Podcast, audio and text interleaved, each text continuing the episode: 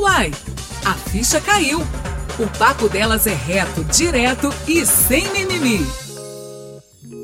Bem-vindas e bem-vindos! Eu sou Brenda Lara e é um prazer ter você comigo. Como você lida com o dinheiro? Na sua casa, com a sua família, o dinheiro é um assunto proibido ou algo frequentemente discutido? A gente não precisa sentar para falar de dinheiro só quando ele falta para pagar as contas, não é verdade? Ter um debate franco melhora as nossas relações com as finanças. Neste episódio, vamos falar de dinheiro? Eu converso com a doutora em finanças Sabrina Amélia. Ela nos ensina como é possível se sentir confortável ao expor a vida financeira. Mas é melhor ela mesma se apresentar. Sabrina Amélia, seja muito bem-vinda ao podcast. É um prazer te receber aqui. Me diz, quem é você no mundo? Primeiro, prazer é todo meu estar aqui com você. Pergunta logo que já ativa né, a nossa psicologia. Quem é você no mundo? É, eu sou uma pessoa que tenho o foco em disseminar a educação financeira, o foco justamente em ajudar as pessoas em ter melhor qualidade de vida através das finanças e faço isso principalmente pelo educacional mesmo. Oh, esse assunto é muito bom. Hoje essa mulherada aqui vai saber direitinho o que fazer com o próprio dinheiro, não é não? É isso mesmo. É, então, eu já vou começar essa conversa a partir de uma fala sua que diz o seguinte: cuidar do dinheiro não é sobre matemática, é uma questão psicológica. Como assim, garota? Me conta. Pois é, muitas vezes nós temos uma série de preconcepções em relação a finanças e uma dessas é sobre a matemática. Ah, mas eu não sei fazer conta, eu não sirvo para esse negócio de finanças, de investimentos, eu não sou de exatas, então eu nunca vou dar certo nessa área. A verdade é que quando a gente pensa em organizar as nossas finanças ou até dar o próximo passo, que seria o, pra, o passo dos investimentos, não é necessário saber fazer conta nem de dois mais dois. Hum. É claro que quando a gente tem esse conhecimento da matemática, principalmente dos juros compostos, isso é um ponto positivo, mas não é um ponto necessário e muito menos um limitador. Então, a ideia né, de cuidar do nosso dinheiro está principalmente relacionada a comportamento, a finanças comportamentais. Então, ó, se você que está ouvindo não entende de matemática, o mercado financeiro é para você de toda forma. Hum,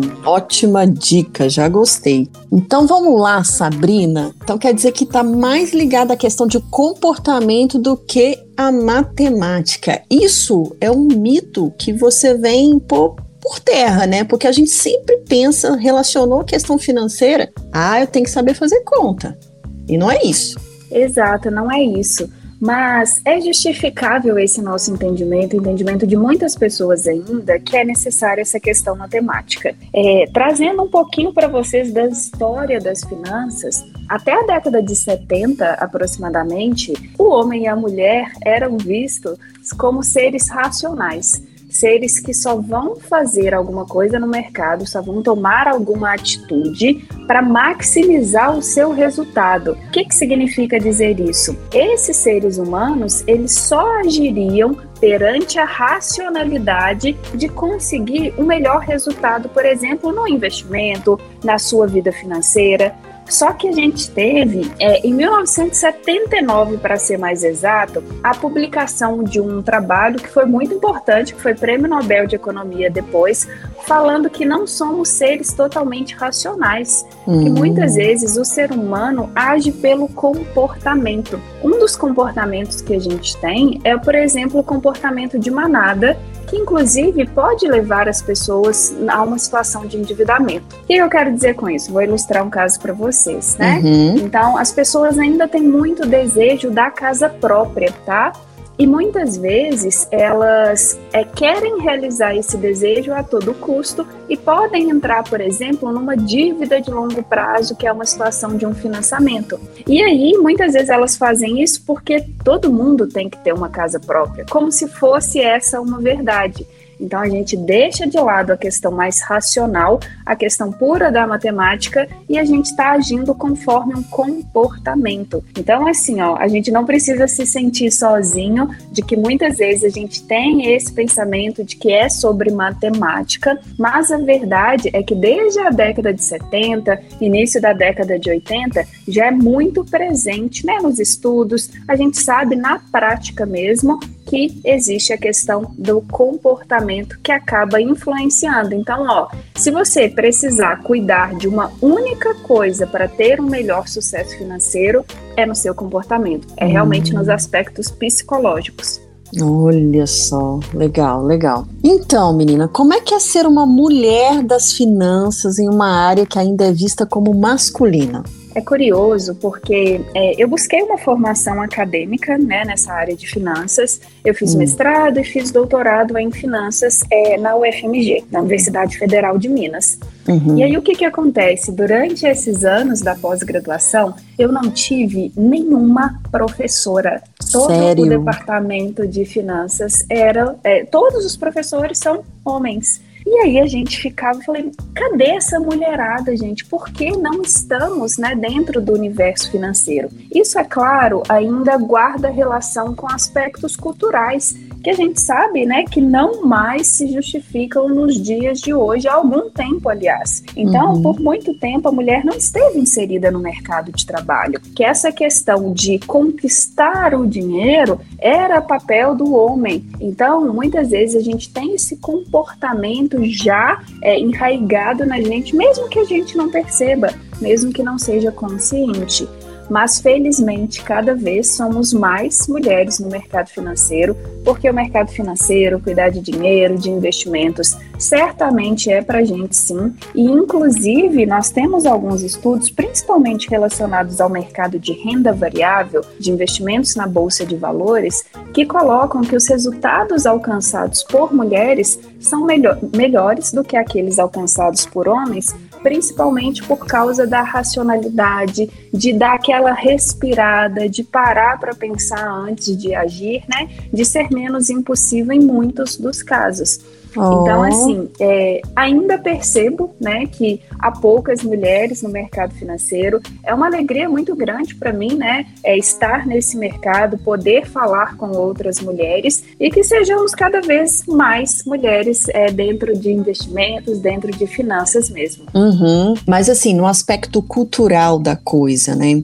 Quando é a Sabrina entrando num lugar onde tem muitos homens falando de finança. Como, é, você sentiu isso de alguma forma, algum preconceito, alguma. por ser mulher? Porque assim, a gente, em qualquer área, a gente tem isso, né? Mas quando a área é muito vista como masculina, parece que isso é bem maior, né, Sabrina? Sim, sim. É, eu vejo que nesse universo, pelo menos num primeiro momento, a gente tem que se provar duas vezes, sabe? É. Então, eu por si só, né? Então, chego a presença em si já já pode gerar um certo desconforto tem um ser estranho aqui nesse mercado que não é, né, não tem muitas presenças femininas. Mas, via de regra, hoje é, eu acredito que para mim isso é muito tranquilo, porque a gente aprende também a não ter que se provar, sabe? Boa. Então eu olho, né, pelo que eu já construí, pelo que eu acredito, pelo que eu sou, pela minha história,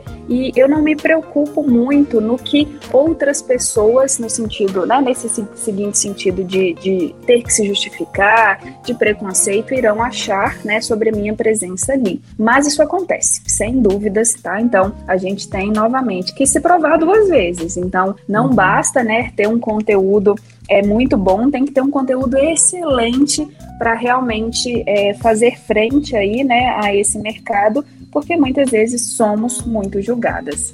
Hum. Então, dentro da sua ideia que você inicialmente falou, né, da ensinar as finanças, você abriu aí uma escola, a escola Mercado Financeiro. Como é que surgiu essa ideia? Conta. Pois é, eu sempre tive o sonho de ser professora. É, eu tenho duas irmãs mais velhas, as duas trabalham com educação e sempre foi algo que eu quis mesmo, sabe? Então, é, desde muito nova, era eu que ajudava a, a, os amigos, as colegas, é, durante né, os estudos. Então, assim, é, investir nessa parte acadêmica mesmo, né? Como comentei com vocês, é, fiquei 10 anos dentro da universidade, da graduação até o doutorado, e para mim estava certo que eu seria professora. É, fui professora na UFMG durante dois anos, mas eu queria realmente estar no mercado, fora só de um ambiente restritamente acadêmico. E nesse sentido, eu fui percebendo que o ambiente de universidade muitas vezes é um ambiente já um pouco mais exclusivo, né? Infelizmente, uhum. o acesso à educação superior não é para todas as pessoas ainda. Então eu queria mais, eu queria expandir, né, esse conhecimento de mercado financeiro para qualquer pessoa, não só, por exemplo, para quem estivesse numa, numa universidade ou naquele momento, né, de cursar uma graduação.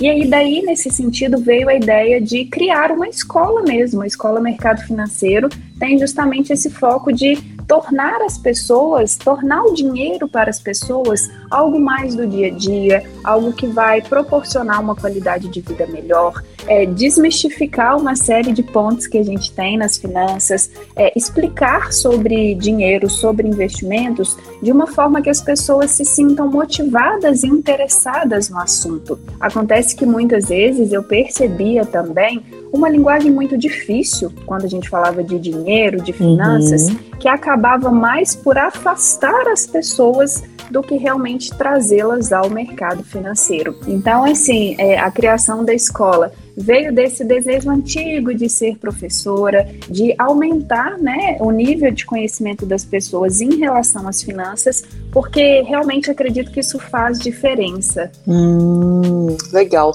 Mas então, vamos lá, para quem que é é, quem é esse público que procura o seu curso, a escola, né? Só para a gente entender aqui. Bom, é, quando eu olho a lista dos meus alunos, né, as pessoas que estão comigo nos meus cursos, eu percebo um público bastante diverso, tá? Então, eu tenho pessoas que já são aposentadas que estão ali, né, num tempo que querem talvez aprender o que não tiveram a oportunidade de aprender anteriormente, querem cuidar do dinheiro que acumularam durante toda a vida, então hum. querem ensinar isso para os seus filhos, para os seus netos. Então, assim, é, eu tenho um público bem diverso. Então, eu tenho um público mais velho, como eu trouxe para vocês, mas eu tenho um público também é, que está interessado no mercado financeiro, que acha que esse negócio é importante, realmente é, mas uhum. que ainda não encontrou uma forma estruturada de aprender isso. Uhum. Porque o que a gente percebe é que hoje, felizmente, há muito conteúdo sobre finanças, há muito conteúdo sobre investimentos. Uhum. Mas muitas vezes as pessoas ainda se sentem inseguras para dar esse passo, se sentem realmente perdidas com tanto conteúdo que tem disponível. Então eu percebo isso muito no meu público. É, na última turma que a gente formou do curso Eu no Mercado Financeiro, agora é, foi no mês de setembro de 2021, é, foi curioso perceber a quantidade de mulheres essa turma veio com muitas mulheres e eu fiquei muito feliz oh. disso, né? Então, acho porque talvez aconteça essa identificação, né? De ver uma mulher no mercado e de se espelhar, de certa forma, de entender que eu também posso estar ali. Hum, olha só, então temos já uma presença feminina aí querendo atuar nesse mercado financeiro, seja para ser profissional ou para cuidar das próprias finanças mesmo, né? Exato, isso mesmo. E cada vez mais essa presença vem crescendo. E é muito legal que também nós somos responsáveis por isso. Então, se você, por exemplo, é uma mulher e está começando a investir, tem interesse nesse assunto, quer organizar as finanças, chame outra mulher, leve mais alguma com você, porque é muito mais confortável, é muito mais divertido quando a gente tem alguém próximo compartilhando de um conhecimento que a gente também está construindo. Então, o que eu percebo, é, eu vejo muitas vezes, né, algumas alunas colocando, olha, eu vou chamar as minhas amigas no próximo curso, né, eu quero que as pessoas do meu convívio também aprendam sobre finanças, também aprendam sobre investimentos. Então, é do nosso papel também ser multiplicadoras, né, trazer Sim. novas mulheres para o mercado e o número tem crescido. Uhum. Só um dado sobre isso, uhum. quando a gente percebe nos últimos anos um crescimento muito grande é, ocorreu na Bolsa de Valores, no sentido de CPFs, de pessoas físicas como eu, como você investindo. Uhum. A relação entre homens e mulheres ainda é predominantemente masculina Então, nós temos mais de 70% né, dos investidores da Bolsa de Valores é, que são homens. Então, nós, como mulheres, ainda somos minoria, mas esse número vem crescendo. Hum. Quando a gente vai olhando ao longo dos anos, a distância vem diminuindo aos poucos, mas cada vez mais somos mais mulheres também na Bolsa de Valores que ainda às vezes é considerado um ambiente ainda mais masculinizado. Hum, interessante. Isso é muito bom você falar, porque já dá até um gás, assim, né? e qual que é a duração do seu curso? Como é que ele funciona? Está sendo presencial, online, híbrido, por causa dessa pandemia? Bom, nossos cursos são todos de forma online, é, mas uma coisa que eu prezo muito é pela interação mesmo com o aluno, com a aluna que está ali comigo.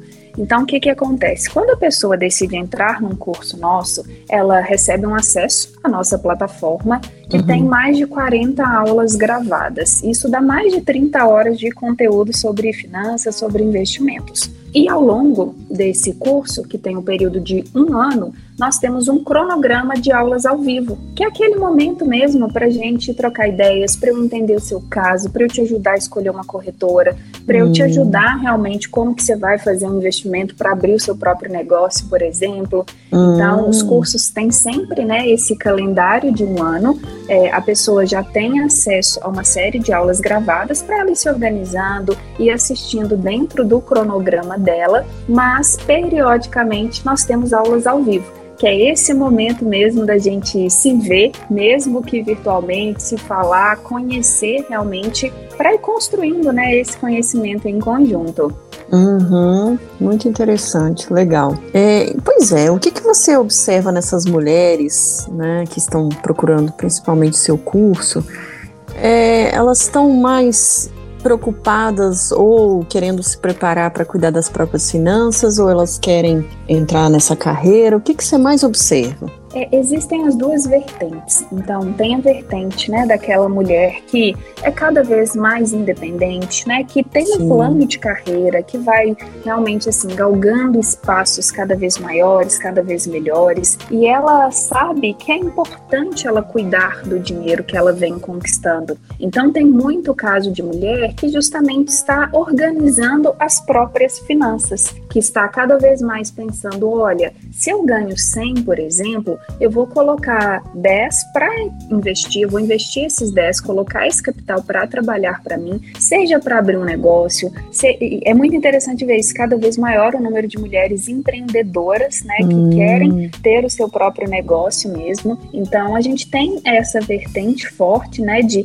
eu cuidando do meu dinheiro e temos também esse despertar de que o mercado financeiro é um lugar que eu posso atuar profissionalmente. Tem muitos casos de pessoas que gostam do conteúdo, se identificam com o conteúdo, percebem que é um conteúdo que pode ajudar outras pessoas e não só nesse sentido de ajudar também, mas no sentido de ter um retorno financeiro muito interessante quando a gente pensa né, na educação financeira no Brasil, a gente sabe que ela praticamente inexiste. Uhum. E existe ainda né, uma quantidade muito grande de pessoas que querem investir, mas não têm conhecimento. Então, Sim. essa área de finanças é uma área para se empreender também. Então, fazendo o curso, né, decidindo estar nesse programa de formação conosco, ao final do período, certamente essa mulher tem condições de começar a empreender nessa área, de realmente ser um agente multiplicador e fazer disso uma profissão. Legal, legal. Pois é, aí você trouxe dados aí de que cada vez mais as mulheres estão entrando nesse mercado, mas o que, que você observa de, do mercado? Como que ele tem reagido a esse interesse das mulheres em investir na bolsa, né, em ações? Cuidar das finanças. Ou seja, o mercado tá já virando essa chavinha e falando assim: opa, precisamos olhar para essas mulheres aqui que estão crescendo cada vez mais. Percebo muito esse comportamento né, do mercado, das instituições, de entender que o mercado ele também precisa se adaptar de certa forma uhum. a essas mulheres que estão entrando. Então, o que, que acontece? A gente vê iniciativas de grandes instituições de promover realmente campanhas voltadas para o público feminino, né, de trazer essas mulheres para o mercado e isso é muito bom. Quando a gente fala do mercado, quanto mais pessoas estiverem nele, mais desenvolvido ele fica. Uhum. A gente sabe que apesar desse crescimento né, no número de mulheres na Bolsa de Valores, a gente, como população, ainda é, é muito pequena, né? A fração que investe, a fração é. que realmente cuida das finanças, que tem um orçamento organizado. Então, é sem dúvida é, um, um movimento que todo mundo ganha.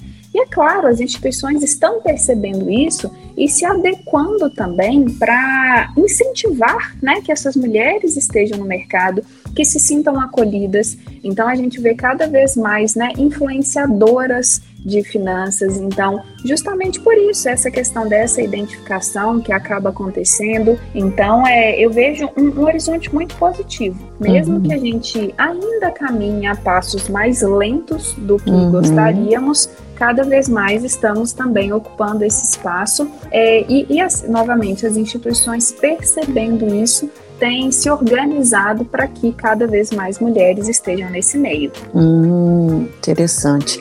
Você falou aí de homens e mulheres investindo. O que, que você observa? Qual que é o modo de investir do homem da mulher? Quais as diferenças que você nota, né?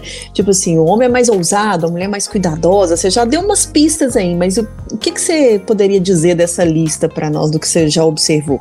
Bom, é, um primeiro ponto que é importante a gente falar é que nós estamos falando de média, né? Porque generalizações são é, difíceis. Sim. Muitas vezes, né, um homem pode falar, ah, mas eu não sou assim, eu uhum. não ter esse mesmo comportamento, né? Então, assim, vou trazer um pouco dessa percepção da média, tá? Uhum. É, muitas vezes eu vejo que a mulher, ela é questionadora no sentido de eu quero entender as raízes do negócio. Hum. Então não basta falar para uma mulher, por exemplo, olha, compre ações da empresa X. Ela quer entender os fundamentos disso, ela quer ter esse conhecimento mais profundo mesmo.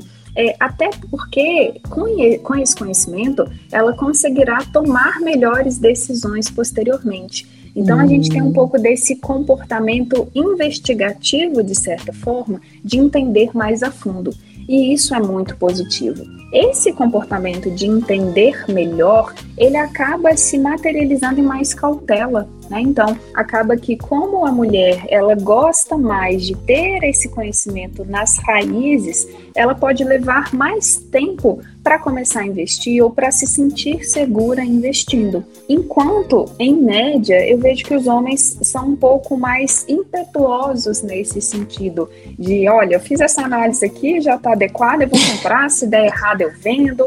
Então, é, tem uhum. um pouco menos, de certa forma, dessa racionalidade, sabe? E isso se explica muito pelos números é, que a gente vê quando a gente olha os resultados nas, na bolsa de valores. Muitas vezes a mulher, por ter essa cautela, ela pode até comprar, por exemplo, pensando em bolsa de valores, por um preço mais caro, mas ela também vai ter mais paciência de ficar com esse ativo por mais hum. tempo e conseguir um lucro maior. Enquanto os homens muitas vezes giram mais o capital, isso pode trazer custos, isso pode ter impostos, além de ser de ter um desgaste maior de você ter que ficar acertando o momento de compra, acertando o momento uhum. de venda. Então, via de regra, né, as mulheres têm características que são muito positivas no mercado e eu destacaria esse ponto de gostar de entender mais a fundo como funciona para a partir daí tomar as decisões. Olha, gente, tá vendo que existe é, qualidade, né, em ser diferente, não ser tão é, impulsiva, né? Porque às vezes falam tanto das mulheres, que elas são assim, que conversam demais, falam demais. Olha aí que ponto positivo nesse caso, né, Sabrina? É isso mesmo, isso mesmo. E esse ponto de ser comunicativa, né? De conversar uhum. muito também é muito bom. Então, assim, você vai querer saber mais, você vai dividir mais o que você está aprendendo. E uma forma que a gente tem, né, muito clara de aprender é ensinar.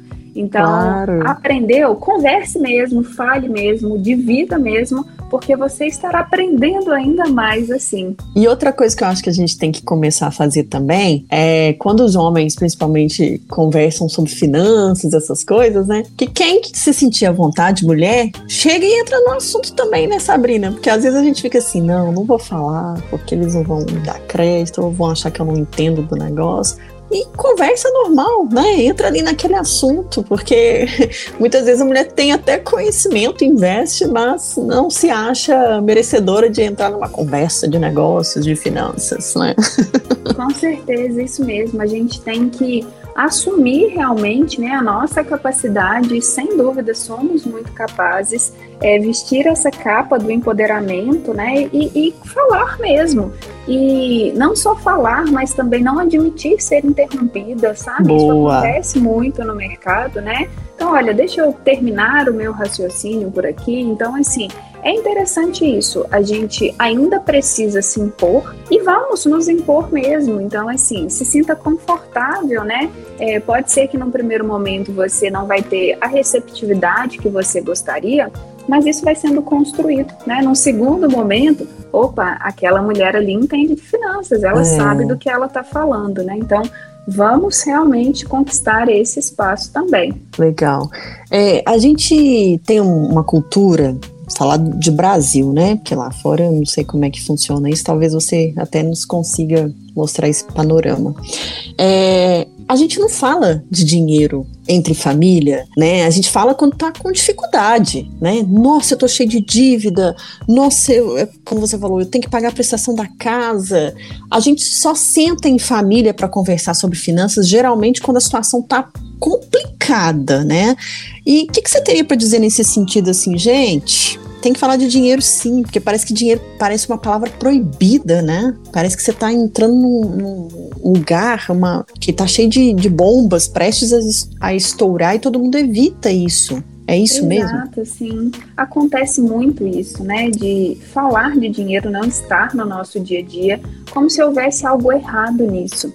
Uhum. É, isso também tem muito, muita relação com uma série de preconceitos que nós temos em relação ao dinheiro. Uhum. Então, né, a ideia de que ah, eu não devo pensar em dinheiro, sim, você deve. Eu sempre coloco para as pessoas elencarem o que é mais importante para elas. Olha, o que é mais importante para mim, por exemplo, é garantir uma qualidade de, de educação para os meus filhos. Uhum. Ah, o mais importante para mim é ter liberdade geográfica de poder morar onde eu quiser. Ah, o mais mais importante para mim é trabalhar no que eu gosto, é segurança para minha família. Cada pessoa vai ter a sua lista. Uhum. A gente precisa entender que o dinheiro é um meio para que isso seja alcançado. Sim. Então, a gente tem que cuidar desse meio. Não é o dinheiro pelo dinheiro, né? Então, é. muitas vezes as pessoas não falam sobre ele justamente porque vem essa ideia de dinheiro ser algo errado, de dinheiro uhum. ser algo uhum. sujo como você vai fazer as coisas pelo dinheiro, é isso. Eu trabalho pelo dinheiro, porque é o dinheiro que proporciona que realmente eu consiga alcançar os meus objetivos e dentre esses objetivos está inclusive é, aumentar né, a, as pessoas que eu alcanço, propiciar um nível de qualidade de vida melhor para as pessoas que são importantes para mim. Então, assim, esse comportamento de não tratar do dinheiro é realmente muito ruim isso traz vários pontos negativos, mas é justamente o que você colocou. É como se fosse um campo minado, né? Uhum. Que a gente uhum. fica o tempo todo em estado de alerta, ou é uma área ali que a gente não pode acessar. É. Tem que mudar isso, tem que ser diferente disso. E a conversa sobre dinheiro tem que ser uma conversa leve, é uma conversa sobre uma área que faz parte da nossa vida. Uhum. É o uhum. dinheiro ser tratado como um meio e não como um fim. Porque uhum. muitas vezes é isso. Se a gente deixa para acessar essa área quando já está tudo desorganizado, vai ser uma conversa difícil, vai ser uma conversa que trará desgaste. E nessa situação, novamente, resolvido esse ponto, ah, eu vou colocar essa caixinha do dinheiro escondida novamente. Né? Então, assim, é importante falar mesmo, sabe? De entender quais são os custos envolvidos aqui nessa casa, sabe? Então, é tudo custa dinheiro. E quando a gente traz esse assunto à pauta, a gente tem realmente condições de conquistar, né, uma qualidade de vida melhor. Uhum, é, a gente tem que respeitar o dinheiro, senão ele te faz escravo, né? É Exato, bem isso, né? sim. né? a gente vê muito isso, né? As pessoas uhum. é, trabalhando pelo dinheiro para pagar boletos e tudo mais. É... A vida tem que ser mais do que isso, né? Então, essa é ter isso em mente. Não é pelo dinheiro, é pelo que o dinheiro me proporciona, né? Então, eu valorizo o que o dinheiro proporciona, não o dinheiro em si. Uhum. Então, quando as pessoas te procuram, quais são essas dificuldades que, as demandas que, que eles mais te, te reportam, né, para a questão da educação financeira? É para pagar conta mesmo? É para ter mais uma tranquilidade? O que, você vê? Porque a gente fala muito essa questão, ah, dinheiro, eu preciso de alguém que me ajude a fazer eu pagar as contas, que eu consiga quitar as minhas dívidas. Ou isso já tem mudado de uns tempos para cá? O que você observa? O principal ponto que falta nas pessoas que me acessam é clareza. Hum. Porque o que, que acontece? Bom, você recebe o seu salário no dia 10 e aí você paga a conta no dia 10, no dia 11, vai pagando, vai vivendo o mês, mas não existe realmente uma clareza sobre as suas receitas e sobre as suas despesas. Não há uma hum. organização financeira. Uhum. É como se a pessoa não soubesse no próximo mês do capital que ela vai receber o quanto já está comprometido. Uhum. O que, que eu tenho de despesas fixas? Vai sobrar? Quanto vai sobrar? Então, muitas vezes as pessoas, por falta dessa organização, acabam chegando numa situação que já está um pouco mais crítica, de que o dinheiro não dá para pagar as despesas, de que tomaram empréstimos e já estão endividadas e não cabe mais a parcela do empréstimo também. Nossa. Então, a principal demanda nessa parte de educação financeira é justamente ter um orçamento claro. E eu coloco para as pessoas que não existe uma regra de bolso sobre isso. Pode ser que você funcione melhor anotando num caderninho. Uhum. Pode ser que uma outra pessoa funcione melhor por meio de um aplicativo, uma terceira pessoa por meio de uma planilha, mas é fundamental nesse processo de organização financeira você buscar essa clareza e não buscar viver só o mês. Isso acontece muito também nas pessoas que me procuram. Elas até organizam, mas organizam só aquele mês em específico não sabem como a renda já está comprometida pelos próximos três meses, por exemplo. No momento de fazer uma compra, as pessoas não sabem se podem fazer isso, se têm condições para fazer isso. Ah, não, eu acho que dá. E aí nessa, né, de achar que dá, pode acabar entrando em uma situação um pouco mais complicada.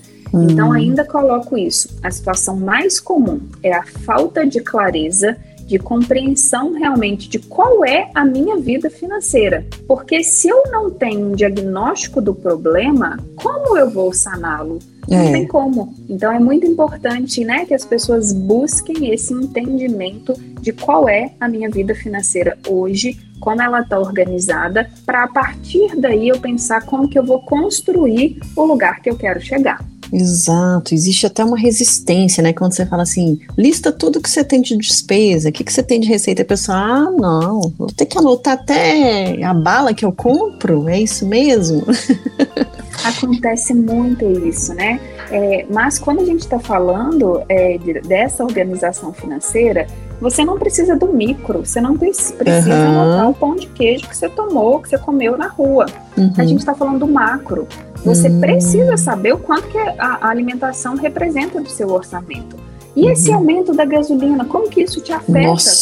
Quanto você gasta com transporte? O aumento da conta de energia, como uhum. que isso te uhum. afeta também, né? Então, pensem muito sobre isso, né? Não é sobre o micro, é ter realmente essa noção do macro, que isso já vai ser muito bom para trazer essa clareza que a gente está colocando que é tão importante.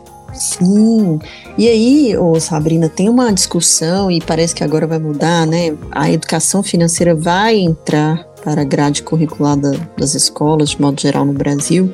Você, como professora, qual a importância que você vê de desde cedo estar tá inserindo as crianças, os jovens numa educação financeira para que não chegue, né, em certo momento da vida, todo ferrado, cheio de dívidas, sem saber o que fazer? Nesse ponto da educação financeira desde a base, é, um, um, um, momento de atenção que nós precisamos ter também é quem são esses educadores. Uhum. Porque não adianta a gente incluir no currículo né, que vai ter educação financeira, mas Sim. a gente também não capacita esses professores, porque muitas Exato. vezes são adultos que não têm essa educação financeira. Então, claro né, que esse passo de colocar essa matéria tão importante nas grades curriculares é muito é, positivo, só que a gente tem que pensar que para essa política ser realmente efetiva, eu tenho que ter professores capacitados a formar esses educadores financeiros, né? A formar essas crianças, esses adolescentes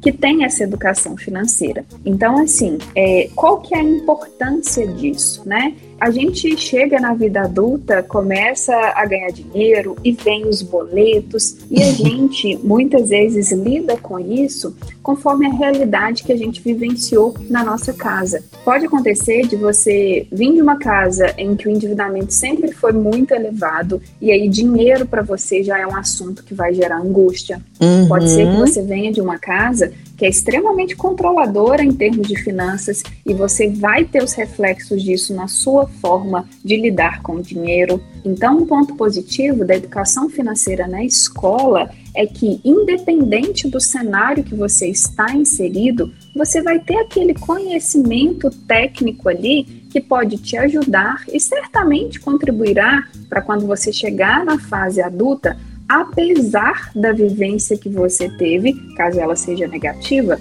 você terá esse conhecimento que te dá um suporte para você realmente ter uma qualidade de vida maior quando a gente fala de dinheiro, né? Então, uhum. é, realmente, essa educação financeira desde a base tem um papel primordial e ela é fundamental também até para a gente se desenvolver como país, né? Então, Sim. quanto maior o nível de educação de um país, é, mais bem esse, melhor esse país está, né? Então, mais bem resolvido em termos econômicos, em termos financeiros, em termos políticos ele está. Então, uhum é, é, algo que todo mundo tem a ganhar mesmo com essa educação financeira desde a base. Hum, olha só. Então vamos lá. Apesar, assim, foi ótimo você ter falado da questão da, da grade curricular das escolas, né? Porque, ou seja, não basta pegar o professor de matemática e falar para ele ensinar educação financeira, não, né, Sabrina? Vamos. Precisa Exato. ser uma pessoa que está dentro dessa área, como você, por exemplo. E uma outra questão é que, além dessa questão, né, que pode possivelmente vir as escolas a ensinar a educação financeira, é os próprios pais com seus filhos começarem isso, né? Aqui em casa eu tenho um filho de 5 anos e eu já coloco a noção para ele das coisas, sabe? Ele tem inclusive um cofrinho E uma vez ele queria muito um brinquedo e nós uhum. levamos o cofrinho pra loja. O cara contou 60 moedas na frente do meu filho e falar: "Tá vendo, filho? O seu dinheiro acabou. Para você pedir mais alguma coisa, você vai ter que juntar de novo esse cofrinho. Você tá entendendo?" Então assim, a gente tenta, claro que, né? A gente vai comprar alguma coisa com o nosso dinheiro, mas ele entende que precisa ter dinheiro para poder pedir algum brinquedo, para fazer determinada coisa. É um caminho também? Com certeza é um caminho, porque essa noção do custo é muito importante, né? É uhum. É claro que eu coloco que deve haver uma ponderação nessa educação financeira desde muito cedo, sabe? Uhum. É, é, como se a, as crianças fossem feitas para brincar. É. Não pensar em assumir responsabilidade e talvez já criar uma resistência com o dinheiro desde cedo. Então é legal sim, né, que a criança é, já aplique é, esses conceitos, como você bem ilustrou dessa situação, que é uma situação até lúdica, né? Então a criança é. aprende dessa forma. Então é, isso é muito bom. É, mas eu sugeriria, por exemplo, ah. que a, a partir de sete anos ou mais, a gente já consiga aprimorar um pouco melhor essa conversa. Ah. Então, dar um cofrinho é muito legal, porque isso pode criar na, na criança justamente esse desejo de eu quero guardar dinheiro dinheiro, eu quero poupar,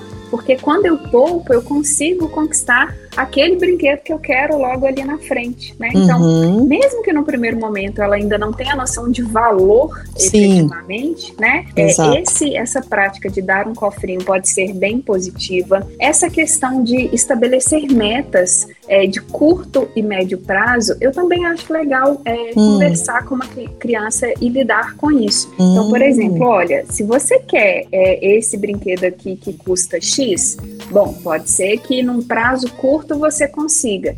Ah, não, mas se você quer esse videogame de última geração, já é algo mais para longo prazo. Então, assim, hum. ter essa noção de tempo quando a gente fala das conquistas também é legal, tá? Hum. Então, eu gosto muito disso.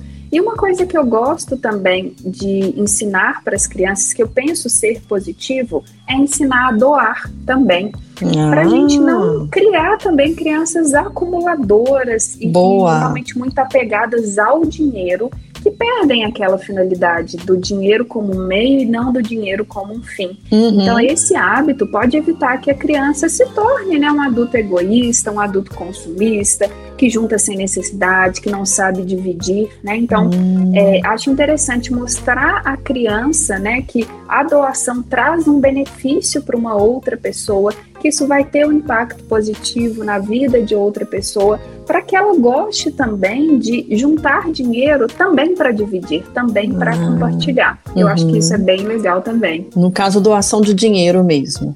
É, na verdade, assim, a Ou gente pode um não necessariamente uhum. ser a doação de um dinheiro, né? Mas, por uhum. exemplo, olha é, a gente está chegando próximo à época do Natal. Uhum. Olha, existem várias crianças que não receberão presentes de Natal. Uhum. O que, que, você acha da gente pegar um pedaço do seu, vamos comprar um brinquedo e doar para uma ah, criança? Né? Legal, né? boa. Então, ter esse dinheiro como um meio mesmo é, para viabilizar essa doação.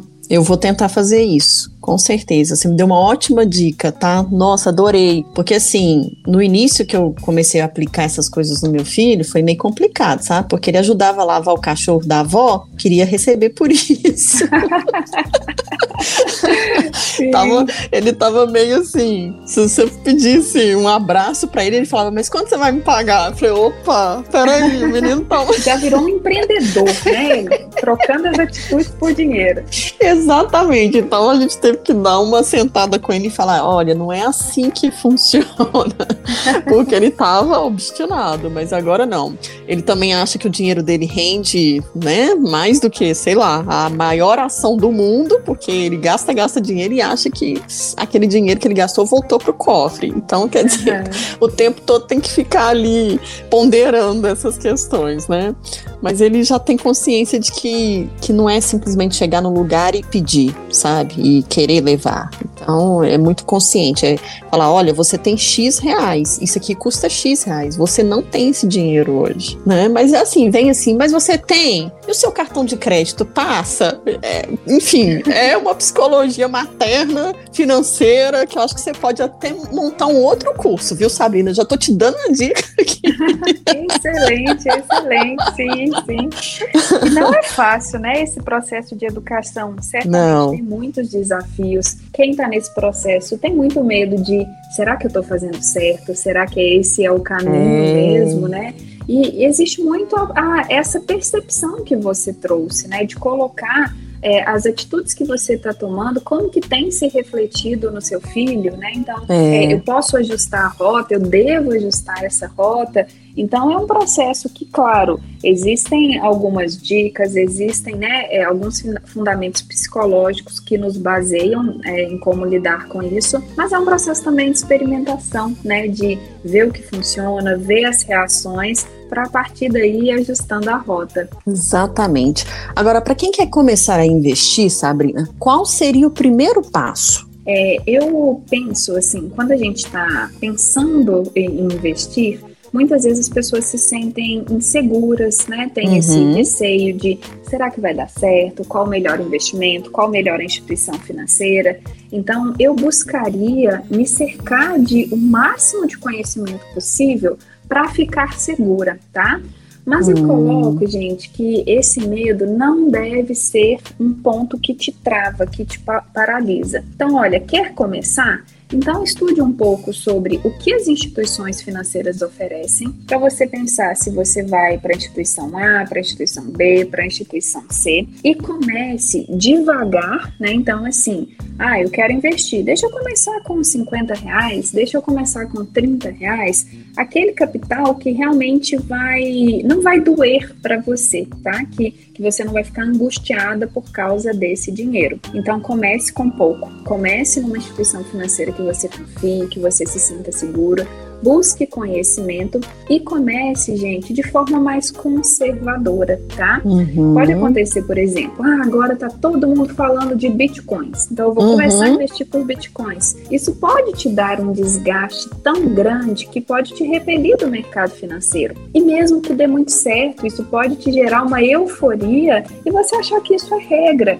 Então, assim, nos primeiros passos, é normal a gente ser conservador, mesmo que depois, novamente, a gente vá ajustando a rota. Então, nesse primeiro passo, seria justamente buscar um investimento que você se sinta confortável, e isso significa um investimento que tem menos risco. Então, a gente pode estar falando, por exemplo, de algum ativo do Tesouro Direto, a gente pode estar falando de um CDB de uma boa instituição financeira, a gente pode estar falando de um fundo de investimento mais conservador. Então, identifique esse objetivo, vá com pouco e nunca pare de estudar sobre o mercado financeiro, porque uhum. é algo dinâmico, é algo que faz parte da nossa vida e não tem essa ideia de que, nossa, vou ter que ficar estudando esse negócio a vida inteira. Né? Busque formas, de certa, de certa maneira, que sejam prazerosas também de, de aprender é, aprendi sobre isso, deixa eu colocar em prática, deixa eu dividir isso com alguém. Poxa, eu gosto muito dessa empresa, deixa eu estudar melhor sobre ela para ver se faz sentido eu me tornar sócio dela na bolsa de valores. Então, assim, buscar trazer esse conhecimento para o dia a dia, né? E dando esses primeiros passos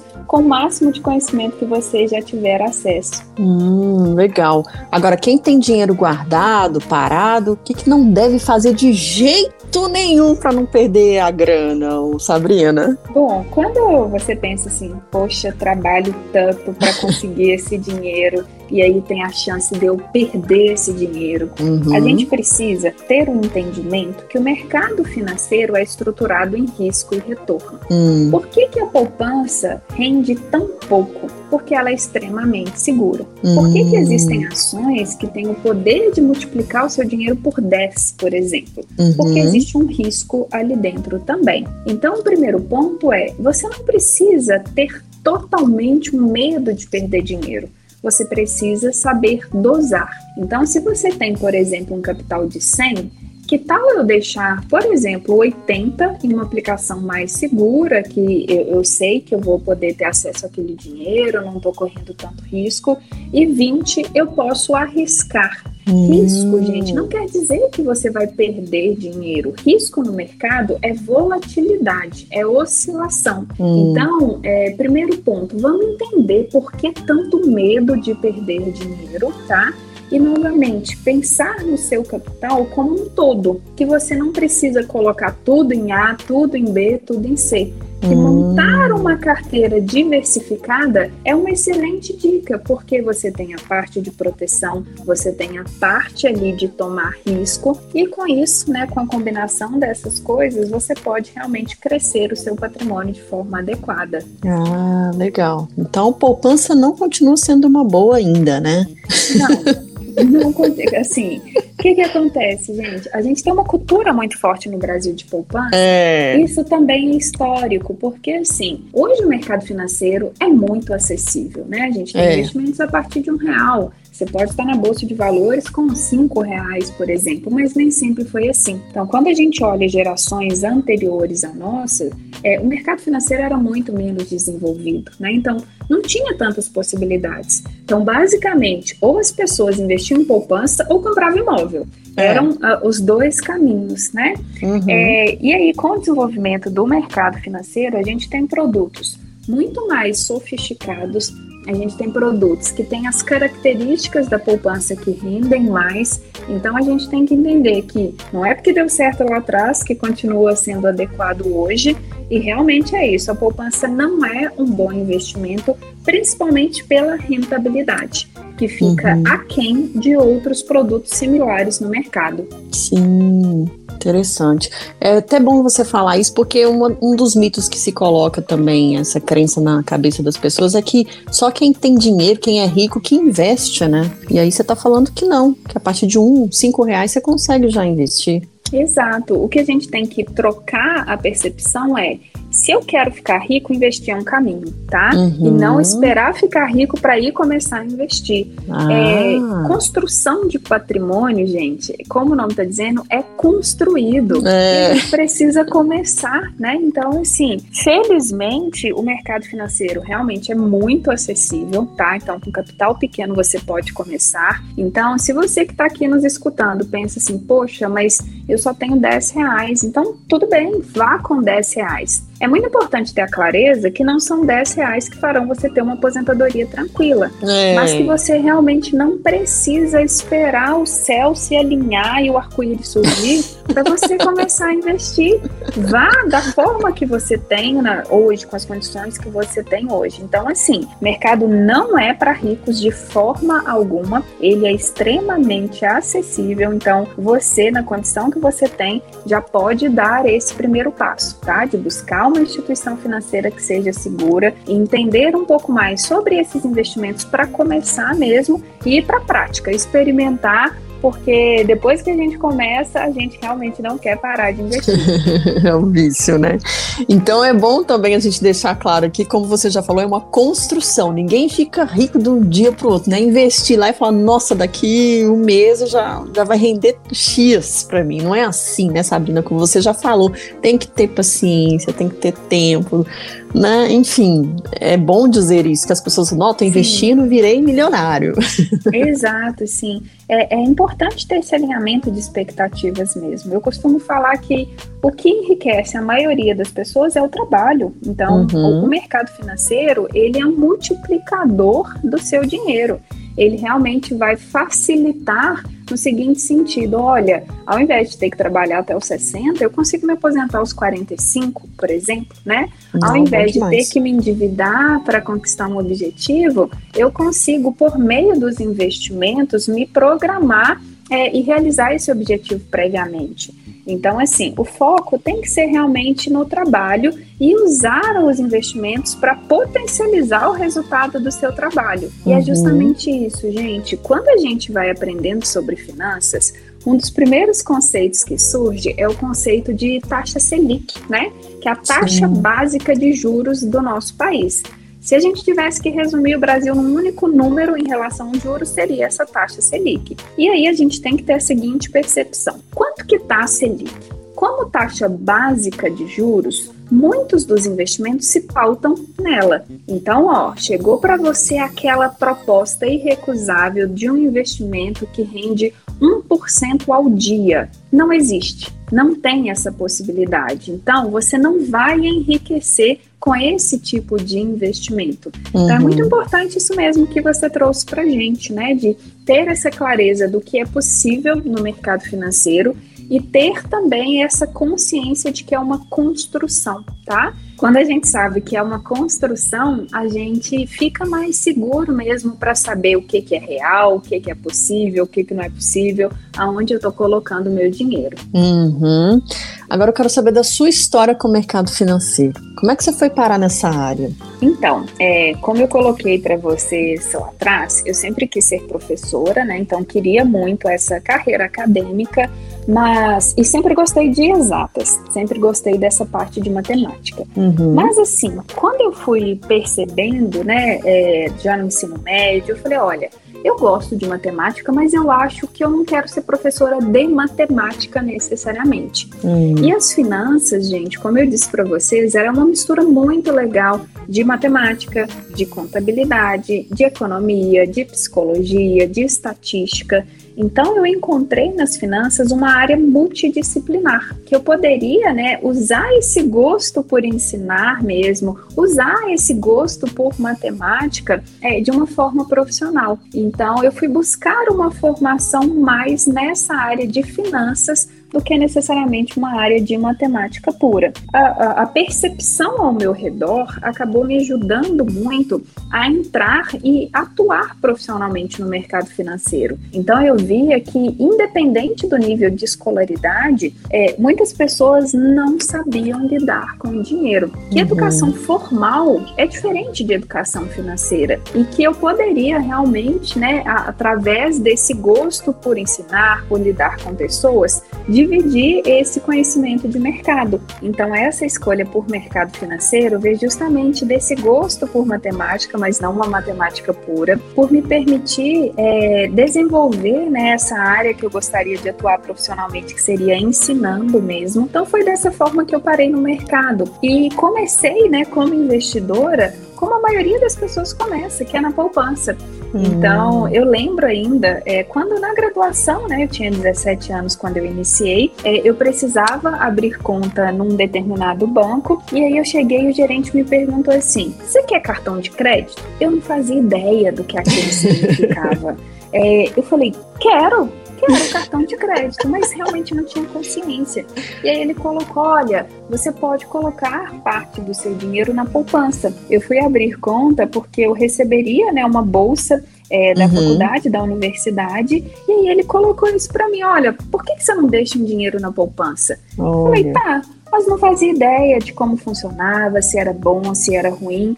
Então eu fui vendo muito isso. Eu já estava iniciando uma fase adulta da vida e que eu não tinha esse conhecimento financeiro. Então eu falei, olha, quero fazer diferente com outras pessoas, né? E aí veio hum. esse gosto pelo mercado. Oh, bacana. Não, e quando a gente tem consciência de controlar as finanças, a gente olha para trás e vê quanto tempo a gente perdeu, né? Porque a gente Sim. acha que, que, tipo assim, você ganha X, posso gastar X. Tem gente que gasta uhum. XY, né? Exato, sim. E é aí, é muito é... curioso esse, esse comportamento é. É, no seguinte sentido, assim, quando a pessoa começa a investir, ela sempre fala, por quê? Que, que eu não fiz isso antes? Exato! Tá? Mas sempre é tempo, gente. É, não tem como, né, a gente voltar e mudar algo que já é. deixou de ser feito. Que então, foi, ó, foi. É, que foi, foi, é isso mesmo. Independente do momento de vida que você esteja hoje, da idade que você esteja hoje, é momento de investir, tá? Então, o que ficou para trás fica para lá. A gente não dirige olhando para o retrovisor, é. a gente dirige olhando para frente então, é sempre tempo de começar. Exatamente. A, a maior coisa que vem em mim é isso. Eu olho para trás e falei: se eu tivesse a 10% de cada salário que eu ganhei na vida, investido nem que fosse na poupança, meu Deus. Eu ia estar tá Eu tava gravando esse podcast lá da Tailândia. Exato! Isso, Sabrina, acaba comigo mesmo, Sabrina, é isso aí. Mas é um comportamento de todo mundo, né? É. Esse sentimento de que queria ter começado antes. É verdade. Bom, e o que você, enquanto mulher, espera das mulheres? Eu espero que a gente assuma realmente o nosso lugar porque muitas vezes a gente ainda tem, né, essas preconcepções de que não é para mim, isso não dou conta. Uhum. A gente dá uhum. conta sim, a gente é muito mais capaz do que a gente pensa. Então, quando eu falo assumir o lugar, eu estou falando principalmente de atitude, de dar esse próximo passo em relação às finanças, em relação aos investimentos, porque a gente pode, a gente sem dúvida pode, pode muito, mas isso depende também da gente, né? Não Sim. adianta a gente ficar só no martírio de ah, o mercado financeiro não é para mulheres, não tem espaço, não, não consigo aprender. Consegue, consegue sim. Então, quando a gente assume essa, essa questão da autorresponsabilidade, isso é muito bom, tá? Então, uhum. é, espero, né, que como mulheres a gente tome esse espaço que é nosso também e a gente consiga, né, por meio dele, ser agentes multiplicadoras e também mudar as nossas próprias vidas e construir né, uma história diferente. Com certeza, adorei! Um livro, uma série, um filme, uma frase, uma fotografia ou um qualquer coisa. Ó, oh, a gente tem um quadro de dicas aqui, né? Você já deu várias aqui com relação à educação financeira, mercado financeiro, mas quero saber também o que, que você trouxe para compartilhar com a gente. Ah, que ótimo. Eu amo leitura, então é um hábito que, que eu instaurei na minha vida. Eu viajo quando eu tô lendo, então assim, gosto muito de livros dos mais diversos tipos, né? Não só aquela leitura mais técnica, formal de investimentos, mas eu gosto muito de livros que me tiram do meu lugar comum hum. é, que me trazem realidades que não são a minha, que aí eu consigo, né, é, ser mais empática, entender melhor o outro. E eu queria realmente deixar uma dica para quem está nos acompanhando, que é um livro da Maya Angelou que chama Eu Sei Porque o Pássaro Canta na Gaiola. É um hum. livro maravilhoso, gente. É um livro que traz incômodo, é um livro que traz reflexão que justamente nos convida a entender e enxergar a realidade do outro. Então, assim, sempre fico muito feliz quando eu tenho a oportunidade de recomendar esse livro e quando as pessoas leem e falam comigo, Sabrina, o livro é muito legal, vou recomendar para outra pessoa. É, é isso, é um livro que dá uma cutucada né, ali, mas é, é muito bom, porque a gente tem realmente a oportunidade de ver uma realidade que pode não ser a nossa. Então, eu sei porque o pássaro canta na gaiola é a minha dica de hoje. Opa, adorei! Apesar de né, a sua escola, mercado financeiro, também ser uma dica aqui, vamos trazer, porque né, não precisa nem falar da importância é, dessa educação financeira para qualquer pessoa que te procure. E pela, por essa conversa, a gente já entende que você é bem didática, bem fácil de entender. E eu adoro isso, porque é realmente o que a gente precisa de informação, né? Até para se sentir mais confiante, para poder deve fazer alguns investimentos, correr alguns riscos, como nós conversamos aqui, é também, então, a sua escola. E eu trouxe também um filme que chama Equite, não sei se você já viu, que fala... Não, nunca assisti. É, fala justamente de uma mulher, né? Eles falam assim, questionam se seria a versão feminina de Wall Street, né? É outro uhum. filme muito famoso, Poder e Cobiça. Esse filme, ele foi dirigido, escrito e produzido por mulheres. E, então, assim, assim, é, na trama é, tem lá a investidora, né? Que ela tá aí tentando entrar no banco de Wall Street e aí ela faz um investimento que dá errado. E aí tem a questão de dela estar concorrendo a um cargo muito poderoso na empresa onde ela trabalha, e aí ela tem que lidar com as consequências desse fracasso, né? Para poder, enquanto ela já está preparando outra venda, e aí as questões da mulher, as perseguições, enfim, é um filme que fala sobre essa questão da competição, da ambição, as negociações, é, como que isso deve cuidadosamente ser analisado dentro da nossa vida profissional, pessoal, enfim, como que essa mulher dá conta de se manter em pé de igualdade, que é o que a gente está falando aqui, que é uma área ainda tida como masculina. Então, assim, mostra toda essa questão da mulher nas finanças. É um filme bem forte, sabe? E aí tem uma. Tá na listinha pra é. semana. que bom. E lá ela diz uma frase que eu gostei demais, que é o que a gente conversou aqui. Não deixe que o dinheiro se torne uma palavra suja. Hum. Ou a gente poderia dizer proibida, né? Perfeito, sim, é isso mesmo. É isso aí. Bom, para quem quiser te procurar, conhecer seu curso, como é que faz, Sabrina? Estou em todas as redes pelo arroba mercado financeiro. É, às vezes as pessoas me perguntam, Sabrina, como que você arrumou esse arroba mercado uhum. financeiro tão fácil? Eu falei, gente, eu cheguei, era tudo mato. Então, naquela época, lá atrás, né, já tem alguns anos no Instagram, é, esse arroba estava disponível, então peguei é meu. Então, muito fácil, né? Estou sempre disponível, Sim. principalmente pelo Instagram, arroba mercado financeiro e por meio dele vocês conseguem todas as informações né, sobre os nossos cursos, sobre toda a nossa programação. Ótimo! E aí, gente, ó, mulherada e também homarada, quer cuidar das finanças? Sabrina é a pessoa, né? Nós tivemos esse bate-papo maravilhoso, esclareceu muita coisa com certeza a pessoa que nos ouve já consegue, pelo menos, dar um passinho para frente, né? Pelo menos pensar nessa possibilidade de investir. Então, Sabrina, eu só tenho tenho mesmo que te agradecer por essa aula, entre aspas, né? Porque foi muito Eu mais que do que agradeço o convite, a oportunidade. Sempre que precisar de falar de dinheiro, pode me chamar, porque é um assunto que eu realmente gosto. E foi um prazer, né, conversar com você aqui hoje e dividir um pouco, aprender um pouco também sobre é, tudo que a gente fala de mercado financeiro sendo aplicado né, para outras pessoas. Então, é isso. Como multiplicadora, seguimos e te agradeço muito né, pelo nosso papo. Imagina, o prazer é todo meu. Eu que agradeço. É sempre bom ter pessoas disponíveis como você. E entra, ó, eu adorei, porque entrou aqui na rede não sai mais. Eu não deixo, hein? Opa, coisa boa. É, e aí, quando você também quiser sugerir outros assuntos, pode vir com as suas sugestões. Será um prazer te receber aqui de novo, porque, como você falou, o mercado financeiro está mudando o tempo todo, né? E às vezes, se você sentir necessidade de esclarecer ou então de falar de uma coisa nova, por favor, vamos marcar outras conversas aqui para a gente deixar essa mulherada, ó, no ponto de bala. Combinadíssimas. Então tá, Sabrina, muito obrigada. Um grande abraço para você e até a próxima. Muito obrigada. Tchau, tchau, pessoal.